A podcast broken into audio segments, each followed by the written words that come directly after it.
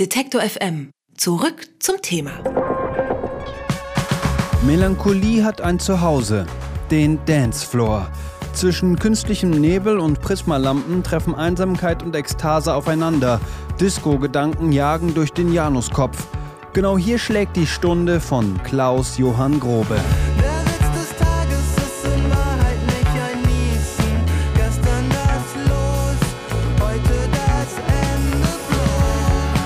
Hinter Klaus-Johann Grobe stecken eigentlich die beiden Schweizer Sevi Landolt und Daniel Bachmann. Seit 2011 verschmelzen sie zum Disco-König. Ihre Handschrift? Retro-Sounds, wo es nur geht. Dazu Lyrics über die neuen Leiden der Wise. Oder in ihren eigenen Worten, die Dinge von gestern im Zeitgeist von morgen.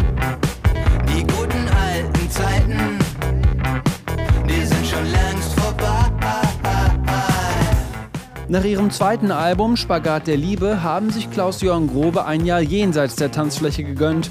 Jetzt ist das Schweizer Duo mit seinem neuen Album Du bist so symmetrisch endlich zurück. Das muss gefeiert werden. Macht die Nebelmaschine an. Hier sind Klaus-Johann Grobe. Ja, hallo ihr zwei. Hallo Sevi Landolt. Hallo Daniel Bachmann. Schön, dass ihr hier seid. Ja, guten Tag. Hallo. Hallo. Ihr beschreibt euch selbst unter anderem mit folgendem Satz. Vielleicht kann man sagen, dass hier Freigeister der Diskotheken melancholische Parolen auf die Tanzfläche schütten. Wie äh, passen für euch Melancholie und Disco zusammen? Also der Satz muss man sagen, das ist ja äh, unser allererster Promotext, als wir noch gar nicht wussten, dass wir das überhaupt äh, für eine längere Zeit machen werden. Und der hält sich tatsächlich bis heute. Also es sind jetzt sieben Jahre her, äh, dieser Text, den wir ohne groß uns Gedanken zu machen äh, geschrieben haben. Äh, von dem her passt es wahrscheinlich schon ganz gut, die Melancholie mit der, mit der äh, Discofläche.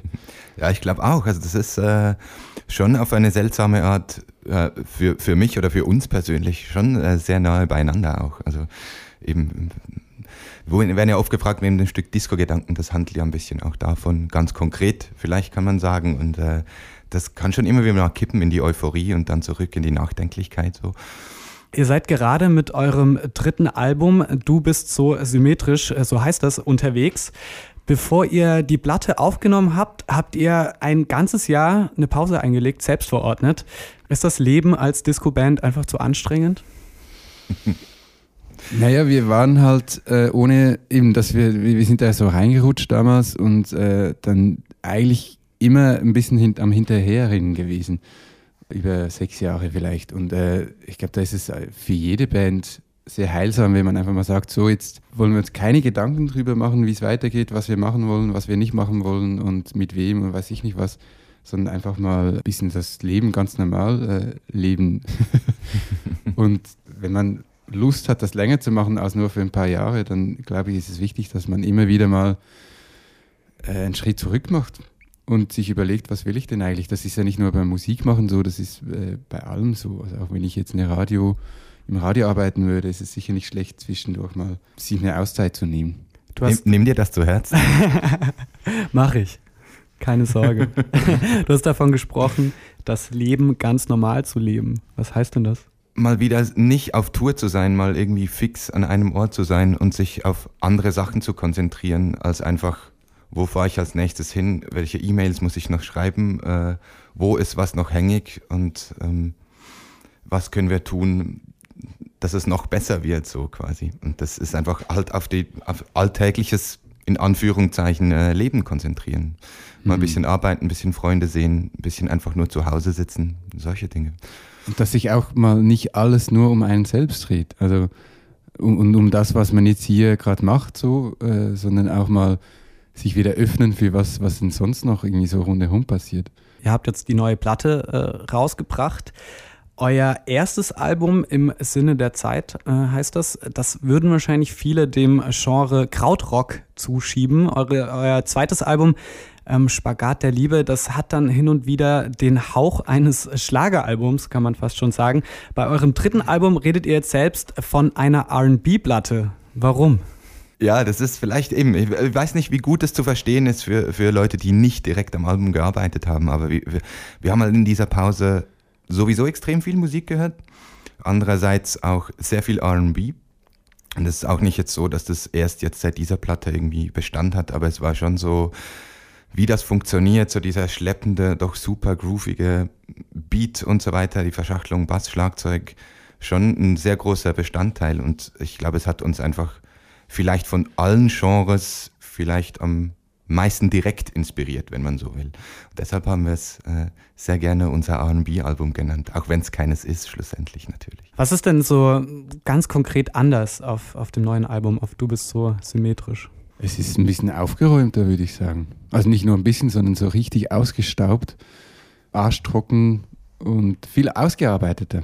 So, also bis jetzt war es halt äh, die Reduktion, die auch den Sound so bestimmt hat. Und jetzt äh, kann man nicht mehr von Reduktion reden, sondern wir haben da echt viel mit reingepackt und daran auch ein bisschen geschliffen. Wie sich das äh, geschliffene Werk von äh, Klaus-Johann Grobe anhört, das hören wir jetzt in äh, Disco-Gedanken. Danach sprechen wir natürlich noch ein bisschen weiter. Klaus-Johann Grobe mit äh, Disco-Gedanken waren das. Die Band ist natürlich immer noch hier zu Gast bei mir im Studio. Hi, ihr zwei. Hallo. Ihr habt äh, für den Blog talkhouse.com vor ein paar Wochen eine Playlist zusammengestellt mit Songs, die euch begleitet und inspiriert haben. Und äh, das sind, das ist mir aufgefallen, ausschließlich brasilianische Funk- und Jazz-Songs. Ähm, was begeistert euch an, an der Musik? Ich glaube, das ist auch so, das ist halt so ein Stil, Stil der uns äh, immer wieder begleitet hat, sehr stark. Und das ist einerseits so, finde ich, die haben sehr interessante Genreaufbrechungen gemacht. Also auch wirklich von traditionellen Sachen aus der ihrer Volksmusik quasi mit westlichen Sachen verbunden und dann irgendwie da wieder eine Fassgitarre reingebracht und den Funk der USA reingebracht und das halt alles auf ganz eigene Weise umgesetzt. Und ich finde, das ist schon extrem inspirierend, nebst der ganzen Wärme, die diese Songs immer haben. Also sei das in der Produktion, so wie es klingt, und aber auch die ganzen Harmonien. Das ist schon was ganz Eigenes. Ihr habt äh, vor kurzem in einem anderen Interview euch äh, ja darüber geärgert, ähm, wie in der Musik oder ja der Kunst allgemein alles äh, so ein bisschen an Wert verliert, ähm, seit es digital zugänglich und einfach zu haben ist. Ähm, mhm. Sind eurer Meinung nach Menschen heute weniger bereit, für gute Musik zu bezahlen, also Geld zu also bezahlen? Also gemeint war ja nicht nur, dass die Musik an Wert verliert, sondern eigentlich alles, was im Internet ist. Also man bezahlt ja auch für einen Zeitungsartikel äh, nichts mehr oder äh, hat äh, die Vorstellung, dass man jeden Film einfach gerade umsonst schauen kann. Oder Film ist ja auch wieder, dass das künstlerisch, kulturell auch, aber auch nicht nur in dem Bereich verliert ja alles an Wert. Und das verstehe ich halt nicht ganz. Also man kann sich heute ja gar nicht mehr vorstellen, dass man dafür äh, was bezahlen soll.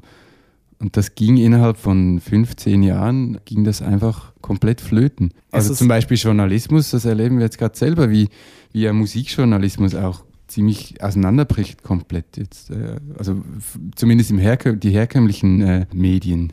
Die, die Groove beispielsweise oder die, die Groove, die Specs. Specs, genau. Ja. Die, ähm, Enemy oder was auch immer, die, die, all die Zeitschriften lösen sich ja gerade äh, in Luft auf. Also wenn ihr von Wert sprecht, dann meint ihr beides, den ideellen und den materiellen Wert auch? Nee, ich glaube, also ich glaube, der, der, der ideelle Wert ist sicher noch da, vielleicht auch mehr denn je. Also es ist ja auch mehr Musik denn je vorhanden und ganz frei zugänglich. Und ich glaube, es ist immer noch für extrem viele Leute extrem wichtig, auch für die Jugend natürlich auch, ähm, mhm. sich mit gewissen Stilen zu identifizieren. Ganz krass ist halt logischerweise mit dem materiellen Wert. Und da jetzt halt die Tonträger an Wichtigkeit verloren haben, nur am Beispiel Musik, ist es halt so, dass alles andere, was nicht mehr an ein Produkt, das du in den Händen halten kannst, gebunden ist, einfach quasi in den Köpfen und äh, das ist halt extrem schnell passiert was glaubt, gratis sein muss. Was glaubt ihr denn, wie Musiker, Fans oder auch Medien das ändern könnten? das weiß ich wirklich nicht. ja. Nee, man weiß es wirklich nicht. Ähm, also man kann das ja nicht mehr zurückdrehen. Kann nee, man kann es nicht mehr zurückdrehen. Ich glaube, also es ist halt einfach eben, man sagt immer, ja, jetzt, jetzt sind es die Konzerte, die ähm, halt funktionieren müssen. Und da bin ich auch absolut einig mit. Aber ich glaube, auch da ist es extrem schwierig, weil halt einfach sich ganz viele Leute nicht mehr gewohnt sind, länger als eine Viertelstunde irgendwie aufmerksam zu sein, egal gegenüber was. Und dass man da irgendwie eine Qualität finden kann und das wieder in die Köpfe der Leute bringen kann, dass es sich auch lohnt, einfach mal sich eine Stunde auf was einzulassen, egal was, sei es auch nur mal alleine eine Stunde auf einer Bank zu sitzen und vor sich hinzustarren, ohne abgelenkt zu werden. Ähm, solche Dinge würden schon extrem helfen, aber was dafür ein Rezept gibt, da sind wir, glaube ich, beide überfragt. Aber seht ihr auch äh, positive Entwicklungen in dieser größeren Entwicklung? Klar, wir sind ja selber Teil davon. Also wir genießen äh, die positiven Teile äh, natürlich sehr. Äh, also schon nur, dass, dass einfach die, die Zugänglichkeit, dass man alles, was irgendwann mal aufgezeichnet wurde oder einen sehr großen Teil einfach findet und, und sich anschauen oder anhören kann, ist natürlich äh, unglaublich.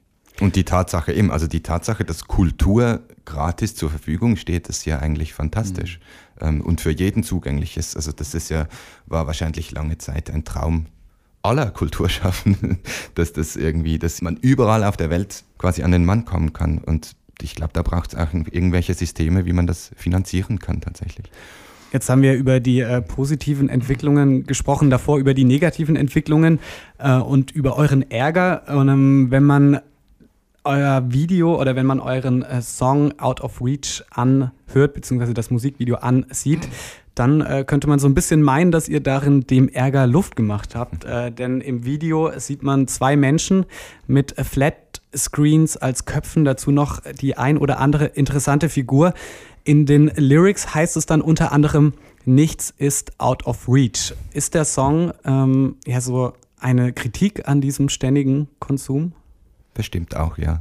Auf jeden Fall. Ich glaube, es ist einfach ein bisschen, man kann es jetzt Kritik nennen oder ein bisschen überspitztes Abbild von was heute so läuft bei ganz vielen Leuten.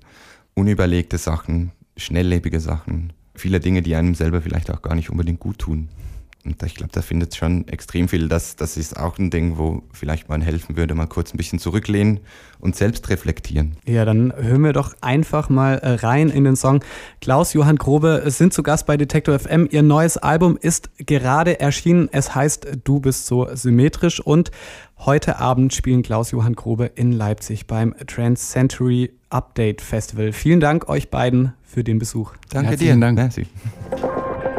Alle Beiträge, Reportagen und Interviews können Sie jederzeit nachhören im Netz auf detektor.fm.